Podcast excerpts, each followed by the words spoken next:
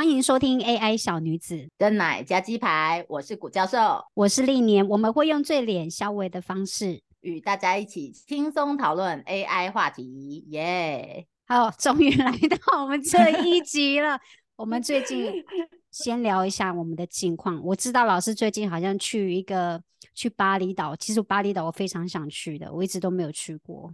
真的，我去的时候是上次去是三十年前了。我小时候跟我妈妈去过，但是现在完全没印象。一定的，所以这样不太好讲。三十年前好像有点泄露年纪哦。没有关系，老师大家应该都知道，我们应该都比他们年纪大很多，没有关系。没有没有，永远的十八岁啊，怎么会？对。好，老师去巴厘岛做什么？哦，我是去参加一个我们自然语言处理的会议，所以也是匆匆的去又匆匆的回来。但是我发现那边真的还蛮不错的，就去那边度假的话，只是我没什么时间度假，有点可惜。一定的啊，老师是礼拜二去，礼拜四就回来了。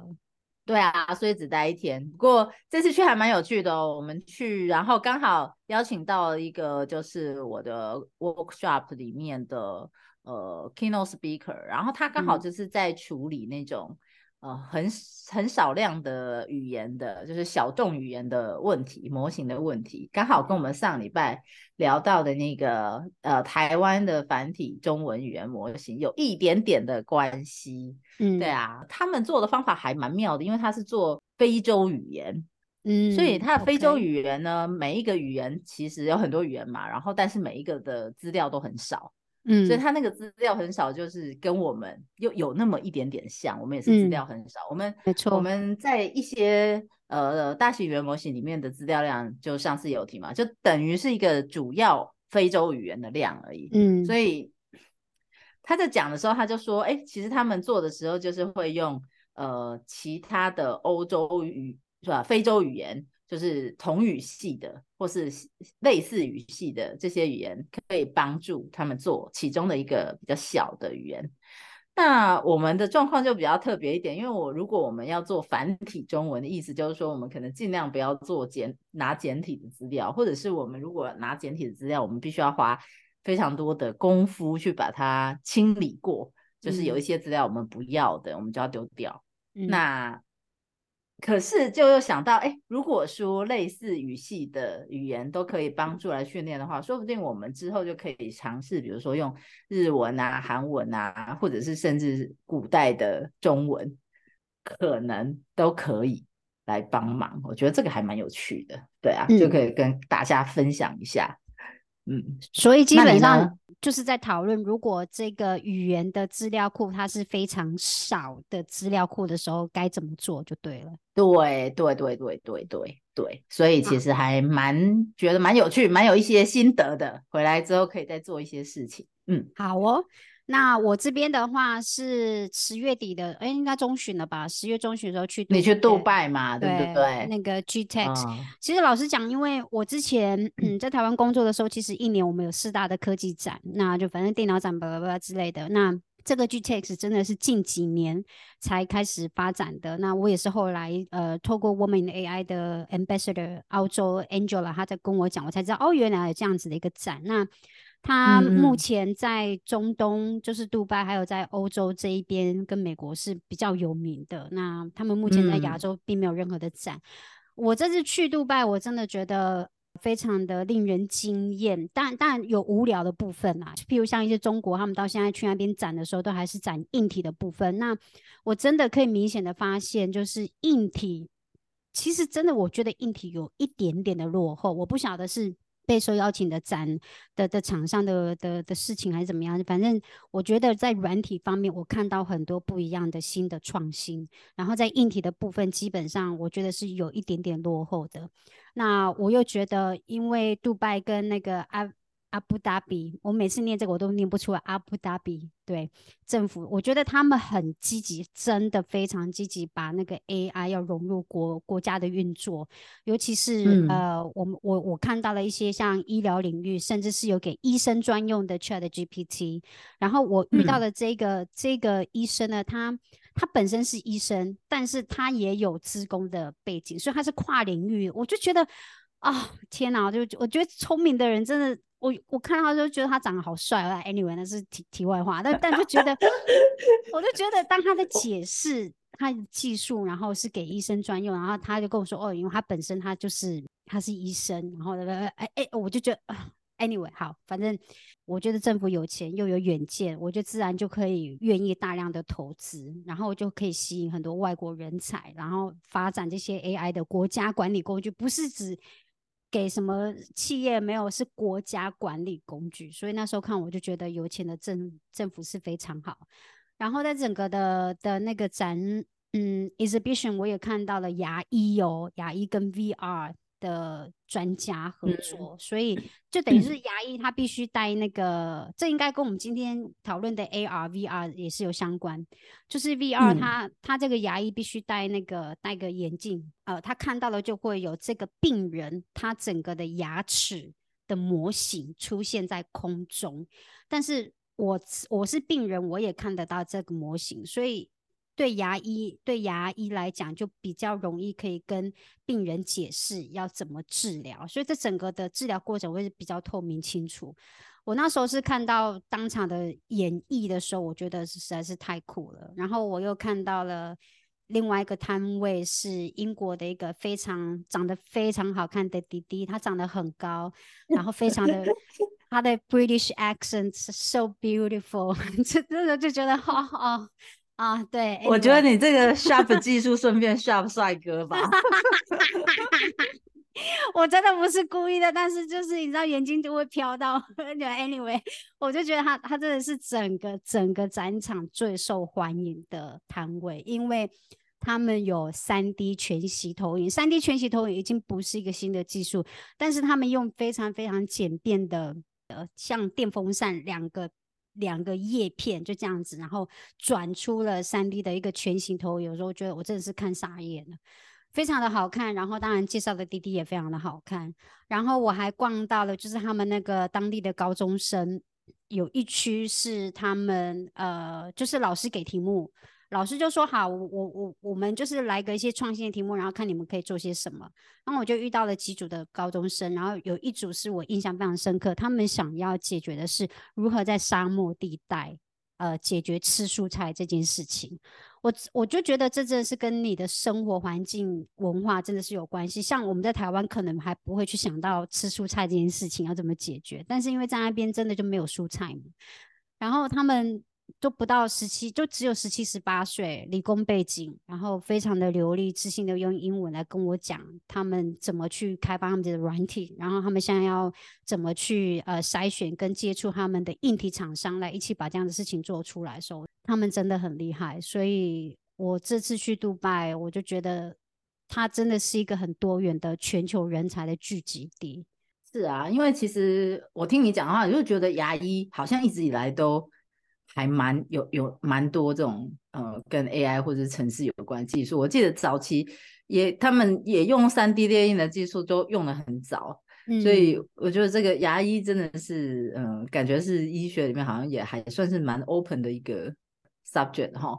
然后，呃，你刚刚讲到那个小朋友在沙解决在沙漠里面吃蔬菜的问题啊，这个问题蛮有趣的，就是因为我最近几年也有当那个科展的评审，然后你知道我们台湾的小朋友如果来解决蔬菜的问题的时候，他们会解决的是，呃，蔬菜怎么放在冰箱里面可以保鲜，还有就是，呃，怎么样很就是可以利用这些厨余。所以真的，这这些都是非常生活化的问题。对对，没有错。我真的觉得这些生活的环境，的确可以造就你在创新的题目上的层面不一样，深度也不一样。哦，另外再讲一下，那个牙医师，他基本上 忘记是哪一国人，但是他他也是在意大利求学的，然后。我觉得他长得也很帅，所以我特别跟他讲，我真的，我你知道吗？斩透，我还特别去跟他握手，就因为我一定要跟他讲到话。好啦好啦，可以了可以了，下一题下一题。啊，回归正题，我们今天其实要讨论的就是你寂寞吗？AI 时代的 AR 陪伴，所以我们今天会谈到的 AR、VR 还有 AI。好，问一下老师，老师很不喜欢我问这个问题，但我来问一下，老师你会寂寞吗？你就是一定要硬要问这题，对？我们 刚才在蕊的时候，他就硬硬要问这一题，我就觉得他一定会问，是吧？这这，因为我们寂寞的时候，就会希望哎有个有个陪伴嘛。那现在对啊，AI 时代的 AR 陪伴，没错。我觉得，我觉得寂寞的时候一定都会是有的啊。然后我对寂寞的这个这个议题的想象就是，嗯，如果你就是想。看到某些人，然后但是你又看不到他们的时候，或是你想跟他们说话，或是你只是想要坐在他们旁边，但是就是不没有这些没有办法的时候，你就会觉得有些寂寞。那这个又连接到陪伴嘛？不过陪伴的话，就是呃，可能没有那么一定要某些人。我觉得就是某些人看不到，某些人碰不到是特别寂寞。但是呃，陪伴的话，可能就是如果有一些人，甚至一些宠物。陪伴在你的旁边，你就会觉得有一种呃情感上的交流，就好像还不错。那这个东西就其实我们的 AR、VR 可能就是可以帮忙的地方了。好哦，那我们来理解一下什么是 AR，什么是 VR，还有跟 AI 的不一样。那我先跟老师讲一下我的理解，就是 VR 就是有头盔，然后它应该是完全虚拟的状态。那 AR 呢？它是不需要戴什么头盔，不需要戴什么眼镜，然后呃，它的世界是是假的，对，因为它应该都是虚拟做出来的，大概就这样。然后我还听过是 XR，那 XR 如果我理解的没有错，它应该是跟 VR 还有 AR 的结合，所以我也不晓得说真正它的一个不同，或者它在演算运算的方面有什么样的不一样。这个部分啊，就是我要先声明一下，就是其实我的大部分的时候都是做文字的，那或者是文字跟影像的结合，所以说纯影像或是这种所谓的 computer vision，我也不能说我是专家，但就研究了一下的话，我们可以看到，就说 AR 的 A 其实它是 augmented 嘛，就是扩增的意思。对，那扩增的话就是说，对，就是增加一个东西，所以你可以想象，就是哎，我有一些。虚拟的东西出现了，但是它是出现在我们现实的场景里面。哦，OK，现实的场景，就比如说电脑产生的一些东西覆盖在我们现在看到的这个环境上。对，没有错。比如说我其实就是我们这个环境，哎。有一个人，他是虚拟的在我们旁边，但是环境还是我们看到的这个环境啊，那这就是属于 AR 的部分。那 VR 的话的 V 就是 virtual 嘛，它就是虚虚拟，虚拟是完全就是假的，所以呃 VR 的定义比较像是它完全是取代我们的呃视域，就是看得到的东西，我们眼睛看到的东西全部都是假，就连这个环境都是。虚拟出来的，所以我们会戴上一个呃游戏的头盔或是眼镜。那戴上之后，眼睛看到都是这个头盔或是眼镜呈现给你的影像，它不是真实的影像。那但是刚才 AR 那个影像是环境是真实的，它的场景是真实，只是你有一些电脑它虚拟的物件让你看到在这个场景里面。那现在 VR 的话就完全就是虚拟的，你就眼睛就是盖住的。所以之前有一些问题是说，哦你在玩。呃，VR 的时候，你可能就是站起来，然后平衡感不好或什么的话，你就跌倒，可能会有一些这种危险。好，那就是主要是因为你整个呃视觉范围都是被取代掉的，所以你其实是没有办法看到你现在的场现场的场景。那 MR 的话，M 它就是 mixed，就是混合的意思，所以。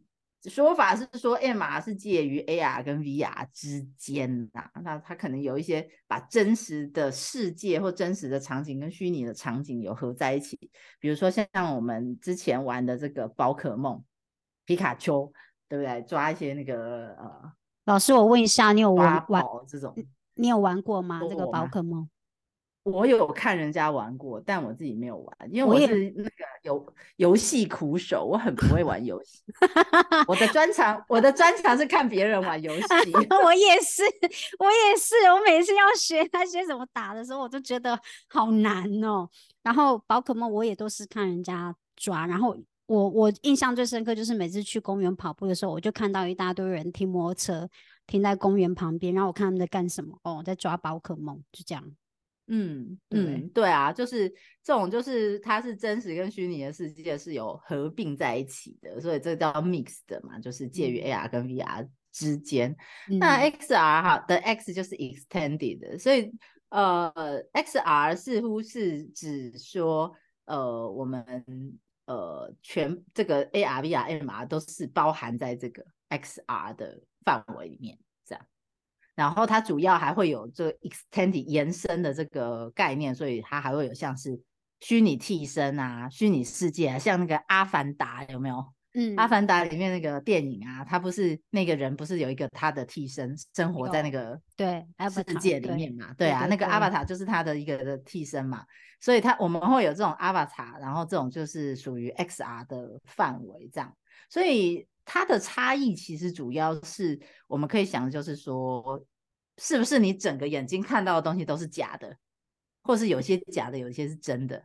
嗯，那这真的东西是什么？如果你真的是一些呃场景，整个都是真的，那只有一些东西呀、物件或者人是假的，那这个比较像是 AR 范围。那如果是呃场景有真有假，那就是 mix 的嘛，就是混合的，就是 MR。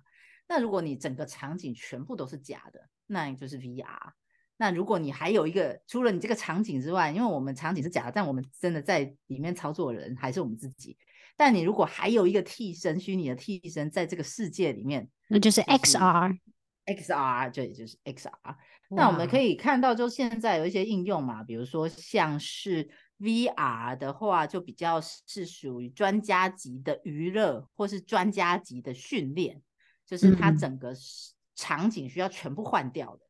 那种专比较专家级，为什么说专家级的训练？我目前有看到，就比如说，呃，有一些单位他们也会在开发，比如说我在做人员的训练的时候，我可以用 VR 直接把这个人带到现场的场景去操作那些工具。哎，这个跟医生的那个什么达文，哎，达文西手啊，那也不是，达文西是真的有两个手臂，是真的机器啦。对对对对对，不是，不是，我说的是那种 training 的，就是。我们用视觉的这种替换，然后让人可以去做一些 training。这呃，目前看到可能会是一些，比如说是特殊特殊技师的训练，或者是一些呃，比如说你可能要消防救灾，有可能可以用这样的训练。对对对对对对对，没错。那就是这种 VR 的，把你的那个整个视觉都换成现场场景或者是工作场景的这种训练。哦，嗯，或者是运动的训练也可能啊，运动的训练，比如说你就是换成你在跟对手在比赛啊，或是练习，这种都是有可能的。那 AR 的话，就是比较属于比较日常一点的，因为它没有把你的整个场景全部都换掉，它可能比较常见就是戴一个眼镜，智慧眼镜这样子，嗯，然后智慧眼镜上面会有一些物件出现，或是资讯出现，有没有？嗯嗯，像以前都会有那个。Mission Impossible 就是那个 AR 的部分，那或者是说，就是哎，出来一个人呐，你就看到这个人在这里，或那个人在那里，或是有一个东西在这里帮，就是可以一起跟真实的场景一起工作，这种比较像是 AR。那或者像 AR 的话，有时候像我们自动驾驶，就比较偏向是 AR 的应用。嗯，那呃 XR 的话就是。完全就是说可以达到一个沉浸式的效果啊，那我可以实现模拟的场景啊，啊，比较像是预演啊、体验呐，然后你有一个阿瓦塔是代替你这个人，你自己在这个场景里面运作，你可以看它运作是不是正常这样子。这个是 XR。那呃，之前比较常讨论到，就我们刚刚讲说视觉如果整个被遮蔽的话，会不会有危险的问题嘛？嗯，对。那我这个听专家讲是说，如果你在 VR 里面行动的那种模式，跟你在真实世界里面活动的模式是很接近的话，就比较不会头有头晕的问题。对，所以就是你的大脑运作是跟你平常生活这种运作是一样的，习惯的类似的方向方式。我我记得台北。我去过一个 VR 的一个一个，嗯，算是应用中心，然后叫三三什么之类的，我忘记了。然后，呃，基本上我我们去就是去那边，然后当然就是看你要体验什么。那我体验的大概就是一个 dinosaur 的一个一个世界，所以我们就带上那个 VR，然后就全身。武武武装，就是装备要非常齐全，因为他怕你在飞的时候会会掉下来什么之类的。然后其实整个过程，我我觉得，因为它可能机器有点久了，所以它的那个整个呃影像的的解析度其实是没有，我我觉得啦，没有非常的嗯清晰，就是你可以看得到，嗯。可以看得到，就觉得呃，它好像被放大，但是它的解析度其实是不好的。但是整个整个这样体验下来，我倒是觉得好像也还好，不比没有什么头晕的问题。可能因为我也没有跑，没有跳，我只是坐在那边，然后让机器带着我飞什么之类的。所以，嗯这个但但我知道很多人都会觉得戴 VR 的眼镜好像头晕这件事情是。最大的一个抗生点，而且好像还有讲说，就是不要戴超过十五分钟。我觉得这可能也是跟就是你会不会晕车，可能有一点类似的关系。有些人就是比较容易会晕那有些人体质就比较不容易会晕，所以这可能要做一些尝试啊。不过就是我刚刚提的嘛，就是一般来讲的话，专家的说法是。呃，因为即使是晕车也是一样的概念，就是只要你的运动的方向跟模式跟你平常正常运动的时候是比较像的话，你就是比较不会晕。所以以 VR 的里面的活动设计的话，理论上应该是要呃照这个方式去设计会比较安全。嗯，好哦。那像 AR 的应用的话，我不是很确定，但我可以想象的，譬如是。有一次，呃，因为我跟我老公，就因为他那个时候是要开刀，那医生在解释就是要切掉肝的时候，那个时候医生他是很直接的，就是拿起笔跟纸，然后画了一张肝的图，然后用图来做解释。可是其实那时候在想说，如果我有一个三 D 立体的影像，我直接有一个 AR 的，你知道，他就是讲说，啊，我现在要看肝，然后肝的一个影像就出现了。然后直接用立体的方式来跟我们讲说，哦，他是这边要切掉，哪边要怎么处理的。如我就想说，如果在学人体的器官，或者是有任何立体物质的物件，有 AR 的影像，应该学习会更有效率。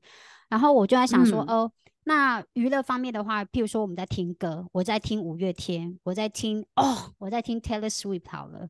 你知道听这些歌的时候，就有歌手或是乐团，他的 AR 的出现，哎，我觉得这个一定超赚钱，一定会嗨翻天的。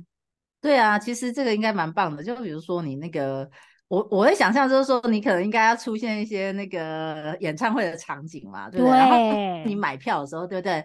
买票真的买在你旁边的那个人，他的影像可能就可以出现在你旁边。哇塞，好酷哦！对啊，你只有一个人，可是就感觉到旁边其实是很多很多人在跟你一起听演唱会的那种感觉，感觉应该会很炫吧？嗯，对，我觉得一定一定是。这这个，哎，这让我想到昨天我还在跟我朋友聊，因为高雄那个谁啊？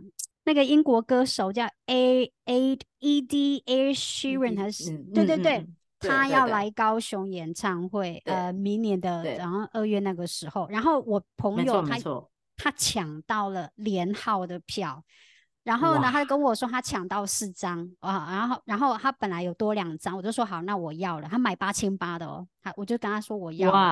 结果他就说我太晚了，因为刚刚已经有人跟他要了，然后他就跟我说，那他跟你讲干嘛？对，我就说他就跟我朋友怎么这样？我就说他就跟我讲说你赶快再去抢，但是我跟你讲你抢不到连号了，他就这样跟我讲。所以我觉得这个音乐会呃，应该是说这样子的一个 band，他如果是用 AR 的方式，我根本不用在乎是不是连号啊。对不对？我就是，哎，真的耶！对啊，我朋友坐我旁边，根本就我跟我朋友在旁边就好啦。对啊，不需要那什么连号，有的没有的。所以，嗯，这是这是个来点。如果真的有哪什么厂商听到了要做这件事情，哎，记得加我一份。对对对，真的真的。对啊，那如果像那个电商的部分，或是直播啦，这些化妆品啊、配件呢，我记得应该也有些是呃，有些 ER 的。呃，AR 的方式，或者是用滤镜的方式，是直接可以让我们在产品，呃，譬如说，它今天是一个口红好了，或者它今天是个耳环，哦，这样的产品在自己身上或是脸上的样子。我曾经有因为这样子有一个 App，它叫做完美，是完美科技嘛？它的公司叫完美，对，完美科技，它基本上就是。跟这些呃大品牌，像像一些小品牌也有了，反正就是口红的产品。然后呢，你只要点选那个颜色，然后你只要把那个 camera 打开，这个口红的颜色就会直接呃印在你的嘴唇上。用这样子一个方式，用 AR，这应该算是 AR 的方式了吧？就是嗯，的辨识这样。我我曾经有因为这样子然后下单了一支口红，所以我觉得这是一个非常有趣的体验。然后那那支口红你买回来之后画起来，你觉得怎么样？我觉得有差。老师这个问题问太好，你知道为什么会有差吗？因为滤镜它在反映到我脸上的时候，它基本上就会把我，它不会呈真的呈现我皮肤的颜色。所以，嗯，他会，他会就是会把一些什么细纹干嘛，这这让你整个脸看起来掉，对不对？对对对对对所以我觉得实际来讲还是会有差的。然后，那就是其实应该做真实一点哈。如果以这如果是这种化妆品或是配件衣服的感觉，应该是我觉得要真实，要真实，要接近真实一点，这样子我们买回来才会比较像是真正画在身上的样子。对，比较不会有色差这些问题。然后我记得，像现在也有什么 AI 主播、虚拟的一些什么主播之类的，但我想一下哦，这些虚拟的主播，老实讲，赚的超多钱嘛，可以跟他聊天。我我现在有很多虚拟账号，完全就是没有真的人啊。它就是一个虚拟账号，然后你就是可以，他他就是在社群媒体上就是像一个人一样活动，然后你就是可以跟他聊天啊。就是我不晓得是我老了还是怎么样，我对这样子不是真的人，其实真的没有任何的兴趣。哎，就是，可是这个问题就在于说，如果他做的够好的话，他其实你可能不会感觉到他不是真的人。对啦，这如果我没有感觉到他不是真的人，那那骗得过我们的人类的眼睛的话，那我觉得应该就。因为我辨识不出来嘛，可是我要是知道这个这个主播他是 AR 或者他不是真的人，就我我好像真的不太会，我我我，对啊，这是因为我老了嘛，我好像不太会去看这样子的一些主播的影片。但我知道在国外一定有，因为我有我知道国外现在是 AR 或者是 AI 主播，或者是这些直播主是非常有名的。没错，VTuber。好，那我们现在来了解一下，那 AR 对未来人类可能会的影响。譬如说，我觉得在老人家或者是比较呃，因为现在是高龄化的社会嘛，我相信应该 AR 对老人家会有很多陪伴的一些应用。我觉得就是刚刚我们一开始就提到嘛，对不对？A AI AI 时代的这个 AR 陪伴，那嗯。很多的研究其实都会有这种所谓的呃远端的陪伴模式，那就是可能是小孩可以有虚拟的形象在家里出现或什么的。如果老人家的话，那他可以跟你讲话，但讲话就可能真的是那个小孩真正自己在讲话，或者是讲话是虚拟的也做得到嘛？我们之前也曾经谈过这个议题，所以呃这两种其实都是做得到的。那呃，老人家就是可以有这样子的陪伴。那至于说这个陪伴到底好不好，或者是人突然在家里突然出现，会不会 吓到？你想想看，你本来在睡觉，半夜起来，突然有个人在客厅那边那个 AR 那边活动，说：“哎，今天惊到嘞。” 这个也做的很像的时候啦，是是真的有可能会吓到。对啊，对啊，就是。这这种投影技术，然后再加上这种整个声音影像搭配，如果真的做的很真实的时候，呃，尤其是那种内容，我觉得内容是最重要的，就是内容跟这个老人家讲话的可以连接，他跟他的情感或他的记忆上有一些连接的话，他可能真的可以感受到一些陪伴的功。效嘛，就像我们之前讲的啊，那个跟一个呃语言模型聊天也可以爱上它，对不对？对，爱上 AI 情人，没错。实际上，你这种就是聊天的内容，如果真的，嗯，就是有比较深入一点的内容啊，然后你感觉到他好像能够了解你的话，都可以。可能会变成一种情感上的连接，或是情感上的依赖。对对，但是这种就是负面的话啦。负面的话，我们会觉得说，哦，那可能就不太好。那可能爱上一个什么，然后就怎么样。但如果正面来看的话，可以是这种单身的老人或者什么的一种陪伴，有一个陪伴也是很好。对，没有错。有一个陪伴，是跟可以跟他每天真的就是稳定他的情绪啊之类的，这种都是蛮好的应用。那我们上次有聊到嘛，就是如果说呃我们在聊天的过程中，可能也可以去知道说，哎，他这个情感的波动会不会。对他是不是有什么影响？比如说他会不会觉得说哦，现在实在是活的活的没什么意思啊，对啊之类的，我们都可以早点知道这些事情，甚至就是呃小朋小孩在外地工作也会能够有一些方式，有一些工具可以去帮忙他照顾自己家里的老人家。